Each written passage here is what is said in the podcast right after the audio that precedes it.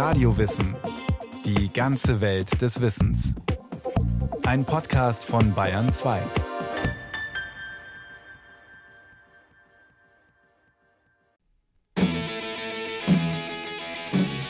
Man muss sich schon gegen viele Dinge wehren, sonst kommt man im Leben nicht weiter, wenn man alles über sich ergehen lässt, oder? Hallo,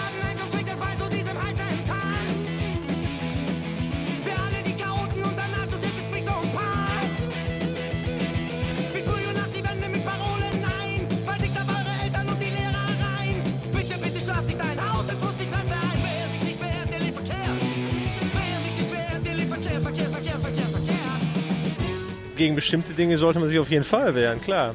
Empört euch, wenn nötig. Man muss lernen, ein Selbstbewusstsein aufzubauen, ein gesundes, nicht egoistisch zu werden, aber sich auch zu wehren. Ich glaube, dass sich Wehren sehr ambivalent sein kann. Also man muss schon vorsichtig sein. Grundsätzlich zu sagen, man sollte sich wehren, finde ich nicht richtig. Da sollte man schon überlegen, was man macht. Ne? Wehren kann man sich gegen alles und jeden. Gegen Angriffe, Diskriminierung und Willkür, gegen strenge Eltern, ungerechte Lehrer, dreiste Kollegen, gegen den Nachbarn, der nie die Treppe putzt, die Kneipe, deren Gäste zu viel Lärm machen, die Stadtverwaltung, die neue Flüchtlingsheime bauen will. Ob im Großen oder Kleinen, aktiv oder passiv, ob mit Worten, Verweigerung oder Protest, ob vor Gericht oder mit Gewalt. Es gibt das Recht auf Notwehr.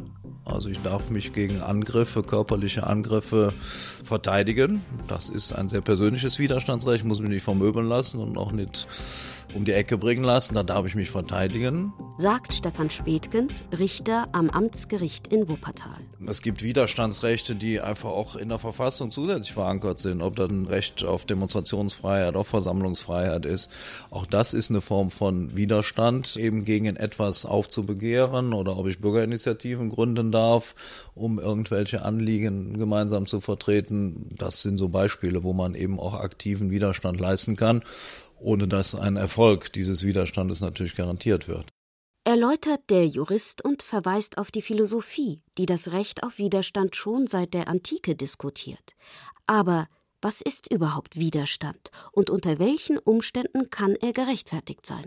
Das Recht auf Widerstand ist die Idee, dass man sich geltenden Normen, Konventionen, gesetzten Regeln entziehen darf durch Rekurs auf eine übergeordnete Instanz. Nicht man nimmt in Anspruch, dass man gegeben die jetzige Situation so sehr unter Druck ist, dass man ungehorsam sein darf, nicht Befolgung leisten darf gegenüber einer Regel, die für alle anderen in Geltung ist.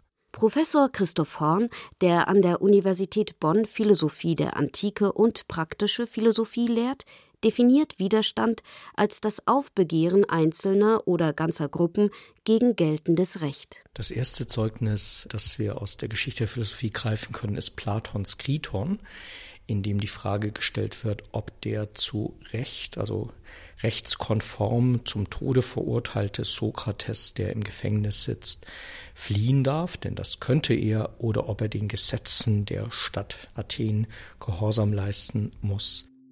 Sokrates, verurteilt wegen Gottlosigkeit und Verführung der Jugend, lehnt in dem fiktiven Gespräch mit seinem Freund und Schüler Kriton eine Flucht ab.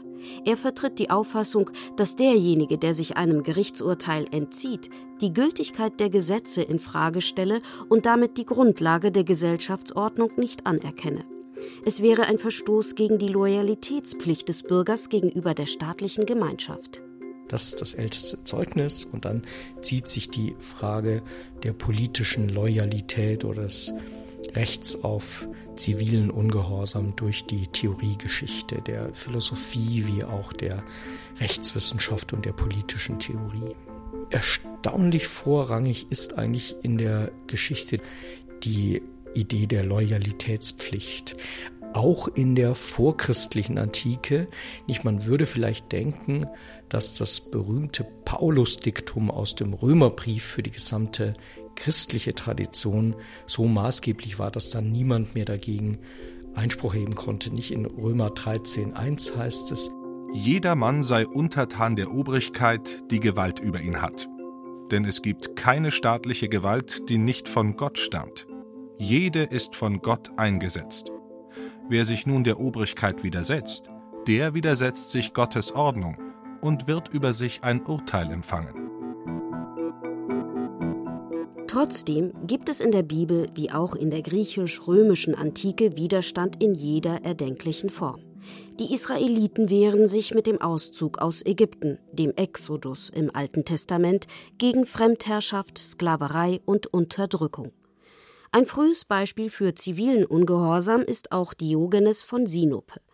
Der Philosoph mit dem Beinamen der Hund lebte freiwillig in Armut.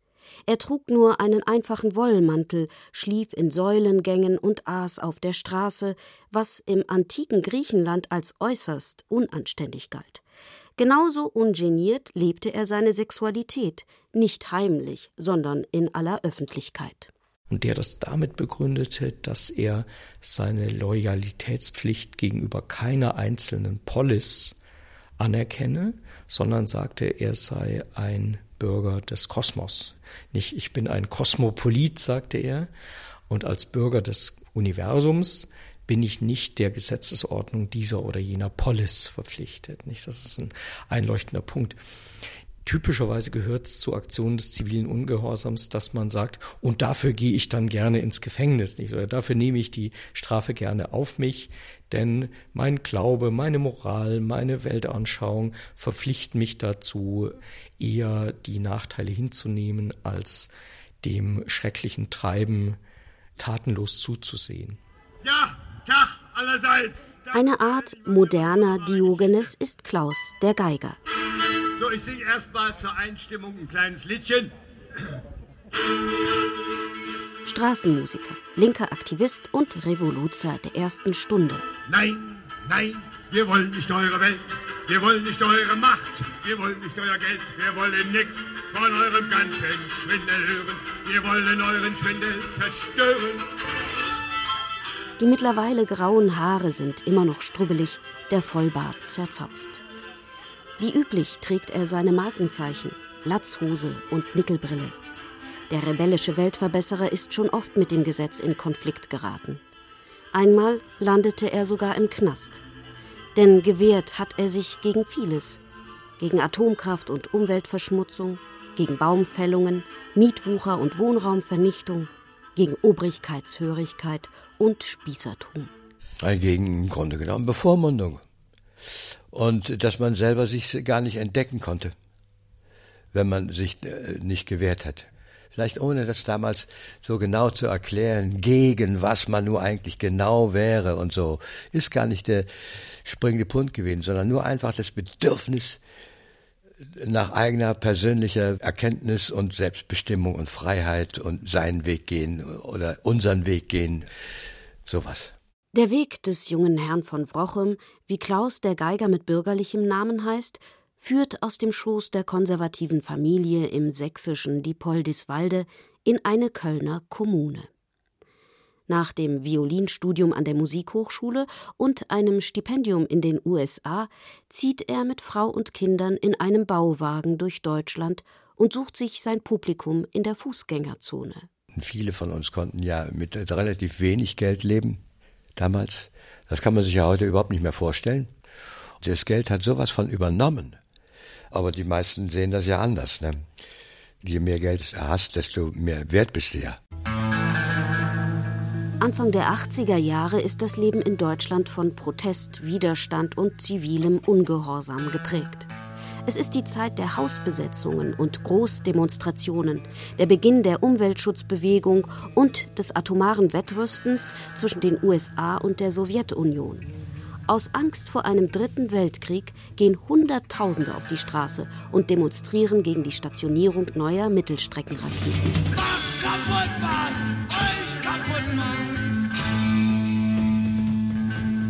Wer sich nicht wehrt, der lebt verkehrt.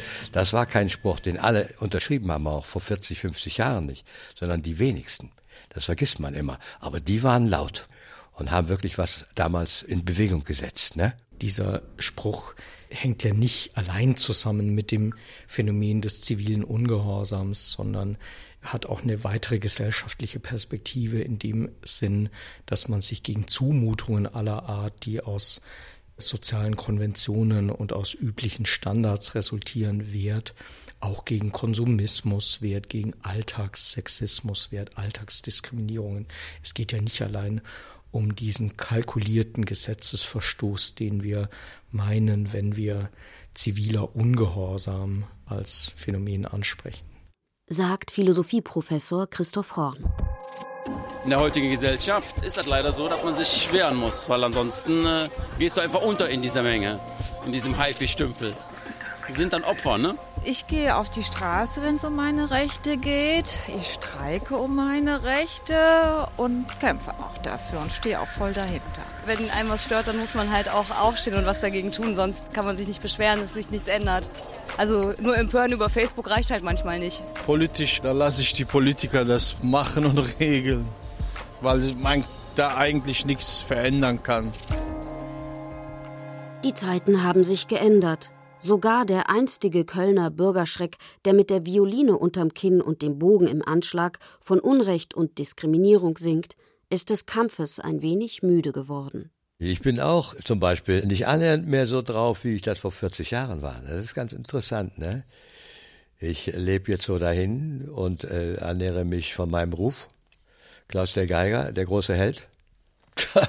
Vorgestern bin ich wieder mal auf die Schildergasse gegangen zum Straßenmusik machen, ne? Vor einer Woche habe ich das auch schon mal gemacht. Jedes Mal kam das Ordnungsamt angetigert und hat gesagt, also geht nicht aufhören. Und früher hätte ich mir das nicht gefallen lassen. Und jetzt habe ich nur ein bisschen rumgemosert und habe gesagt, sollst du jetzt diesen ganzen Kampf, der zwölf Jahre lang gedauert hat bei mir, ne? Sollst du das alles nochmal wiederholen? Mit 75 Jahren? Sollst du dir wirklich das antun? Also auf jeden Fall ja, man muss natürlich damit rechnen, dass man beim sich wehren sich auch Nachteile einhandelt. Das muss wohl überlegt sein, aber ich kann mir viele Fälle vorstellen, in denen es auch nicht nur möglich ist, sondern wahrscheinlich sogar für die Psyche und für die innere Haltung nötig ist, äh, sich zu wehren, um, um seinen eigenen Stolz zu verteidigen, seine Selbstachtung zu wahren. Wenn man zu lieb ist, zu passiv ist, dann ist man im Endeffekt der oder die Dumme. Also sich wehren, nicht aggressiv und bösartig, aber sagt so nicht, so geht's nicht. Man macht sich nicht beliebt damit, wenn man sich wehrt. Aber ich sage immer jetzt zum Beispiel bei der Arbeit, man muss mich nicht mögen, aber man hat mich zu respektieren. Das ist immer eine Abwägungssache. Man muss immer gucken, lohnt es sich, den Kampf zu kämpfen. Das ist sicherlich nicht immer lohnenswert. Also wenn ich von vornherein schon weiß, es kostet mich zu viel Kraft, dann kann man sich sicherlich auch die ein oder andere Auseinandersetzung schenken.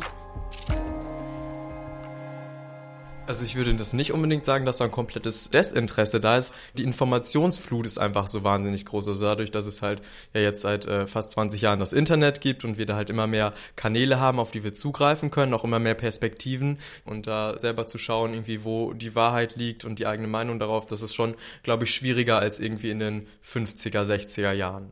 Nils Ettershagen ist 20 Jahre alt, studiert Sonderpädagogik und engagiert sich seit Oktober 2014 bei ATTAC, einem internationalen Netzwerk, das sich für eine ökologische, soziale, friedliche und gerechte Welt einsetzt. Der junge Globalisierungskritiker unterschreibt Petitionen, organisiert Aktionstage und geht auf Demos. In seinem Handy hat er eine Liste angelegt mit Dingen, für die es sich zu kämpfen lohnt. Was ich echt schlimm finde, ist halt Lebensmittelverschwendung, also was heutzutage in Supermärkten oder auch in Privathaushalten weggeworfen wird. Das ist besorgniserregend. Ja, was ich auch schlimm finde, ist Umweltverschmutzung. Da achte ich in meinem persönlichen Leben drauf. Ne? Also ich lebe zum Beispiel vegetarisch, fahre oft, also die ganzen Wege hier in Köln mache ich mit dem Fahrrad, fahre auch sonst Bahn, druck halt doppelseitig, da lebe ich das sozusagen auch vor. Ja, und was im großen Rahmen in der Politik falsch läuft. Freihandelsabkommen, TTIP zum Beispiel, aber auch Welthandel, was da abgeht und wie Menschen in äh, zum Beispiel Asien ausgebeutet ausgebeutet werden, dagegen kann man sich zu Wehr setzen. Das Recht auf Widerstand ist seit 1968 sogar im Grundgesetz verankert.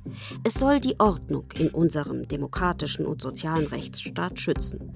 In Artikel 20 Absatz 4 heißt es Gegen jeden, der es unternimmt, diese Ordnung zu beseitigen, haben alle Deutschen das Recht zum Widerstand, wenn andere Abhilfe nicht möglich ist ist aber an sehr strenge Voraussetzungen gebunden, dass eben sozusagen die verfassungsgemäße Ordnung von der Regierung, von der Politik ausgehebelt wird. Hat historische Gründe, aber nur als Ultima Ratio, als letztes Mittel. Das geht sogar bis zum Tyrannenmord, dass man also irgendwann auch als Bürger ein Widerstandsrecht hat und möglicherweise auch Gewalt anwenden darf.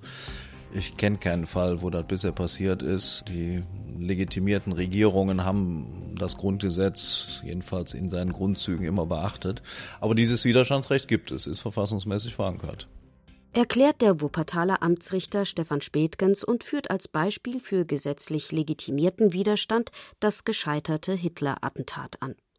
Mit einer Sprengladung, die Klaus Schenk Graf von Stauffenberg am 20. Juli 1944 in einer Aktentasche ins Führerhauptquartier Wolfschanze schmuggelte, wollte eine Gruppe von Offizieren der grausamen Diktatur ein Ende setzen. Doch die ausgelöste Explosion verletzte Hitler nur leicht. Wenn also ein solcher Hitler oder wie auch immer er dann heißen möge, eine Machtergreifung durchführt, das wäre sicherlich so ein Fall. Das ist auch die historische Ursache. Aber wenn einem von Merkel jetzt nicht passt, dann wäre das sicherlich kein Recht, ihr jetzt an die Gurgel zu gehen. Und auch die Attentate damals gegen Schäuble und Lafontaine sicherlich nicht aus äh, Artikel 20 Absatz 4 des Grundgesetzes gedeckt gewesen. Gegner des Widerstandsrechts wie Machiavelli, Thomas Hobbes oder Immanuel Kant argumentieren, dass ein Aufbegehren selbst gegen Tyrannen geltendes Recht außer Kraft setzt, die Gesellschaft destabilisiert und unweigerlich ins Chaos führt, wo das Leben eines jeden Einzelnen bedroht ist. Die Befürworter hingegen halten Widerstand gegen eine Regierung immer dann für zulässig und gerechtfertigt, wenn maßlose Herrscher nur ihre eigenen Interessen verfolgen und ihre Untertanen ausbeuten und schikanieren.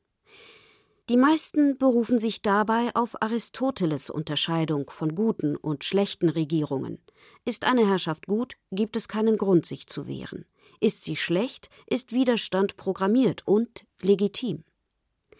Der französische Philosoph der Aufklärung Montesquieu formulierte das so Wenn ein Fürst, weit davon entfernt, seine Untertanen glücklich leben zu lassen, sie unterdrücken und vernichten will, so endet die Grundlage des Gehorsams. Das dachten sich wohl auch die einfachen Leute im antiken Griechenland, die sich 594 vor Christus nicht länger von den Adligen knechten lassen wollten. Die blutigen Aufstände endeten erst, als der athenische Staatsmann Solon die Leibeigenschaft abschaffte und die Herrschaft des Volkes ausrief. Bis heute gilt er als Gründer der ersten Demokratie. Im Laufe der Geschichte führten Machtmissbrauch und Unterdrückung immer wieder zu Unmut, Aufruhr und Widerstand. 1789 kämpften Bauern, Bürger und Handwerker während der Französischen Revolution für ihre Menschen- und Freiheitsrechte. 200 Jahre später bringen Massendemonstrationen in der DDR die Mauer zum Einsturz und leiten die deutsche Wiedervereinigung ein.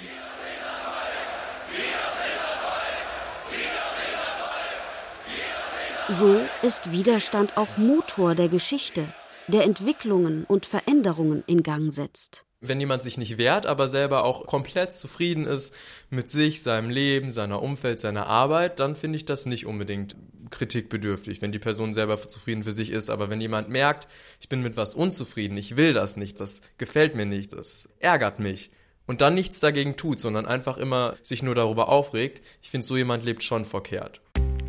Wer eine Internetsuchmaschine mit dem Spruch Wer sich nicht wehrt, lebt verkehrt füttert, bekommt fast 60.000 Treffer serviert. Darunter ein Aufruf von einer Interessengemeinschaft für Waffenbesitz, Ratschläge für das Überleben im Büroalltag und eine Broschüre der Partei Die Linke mit Hinweisen und Tipps für Hartz-IV-Betroffene.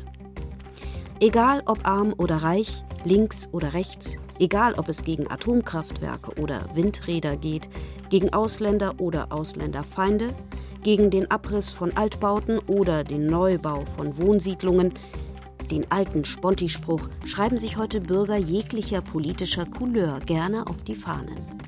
Das liegt an der zugespitzten Individualisierung unserer Gesellschaft. Die Konsenshaltung erodiert es gibt sowas wie eine expressive Artikulationsintensität eigener Interessen, was mal irgendwie ehrenhaft begann in Bürgerinitiativen zur Verhinderung von Wahnsinnsprojekten, nimmt heute vielfach Formen an, in denen entfesselte Wutbürgerinnen und Wutbürger sich gegen alles Mögliche wehren, was in vielen Fällen auch von allen Fakten abgekoppelt Nicht man bekennt sich emphatisch zu seiner Religionsgemeinschaft, zu seiner nationalen Herkunftsidentität. Man schützt in einem emphatischen Sinn das Abendland oder was auch immer. Und er tut das faktenunabhängig und fakteninsensitiv. Echte Fakten, so Philosophieprofessor Christoph Horn, spielen keine Rolle mehr. Behauptungen treten an ihre Stelle, vorgetragen mit Vehemenz und als Fakten präsentiert. Wir leben in wehrhaften Zeiten. Noch gibt es keine Aufstände, aber die Stimmen werden lauter. Europa wehrt sich gegen die Aufnahme von Flüchtlingen, die USA wehren sich gegen Einwanderer und Terroristen, radikale Islamisten wehren sich gegen die westliche Welt.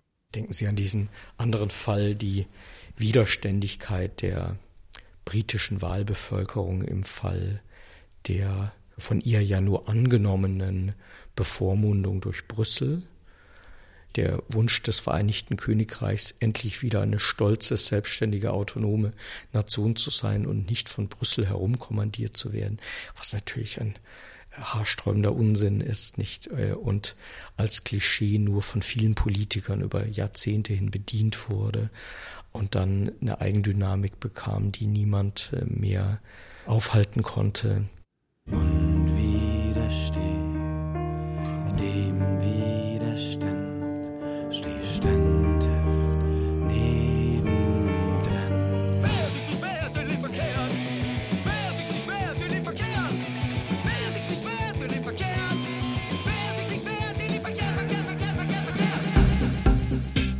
Widerstand leisten heutzutage also längst nicht nur Humanisten oder die politisch Linken.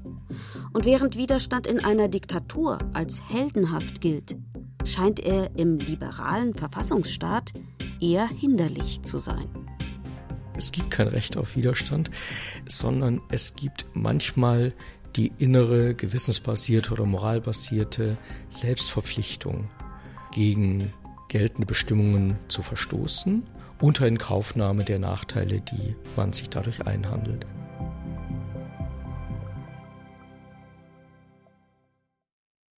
Sie hörten Das Recht auf Widerstand. Wer sich nicht wehrt? von Claudia Heißenberg. Es sprachen Anne Isabel Zilz und Clemens Nicol. Ton und Technik Adele Kurzil. Regie Christiane Klenz. Eine Sendung von Radio Wissen.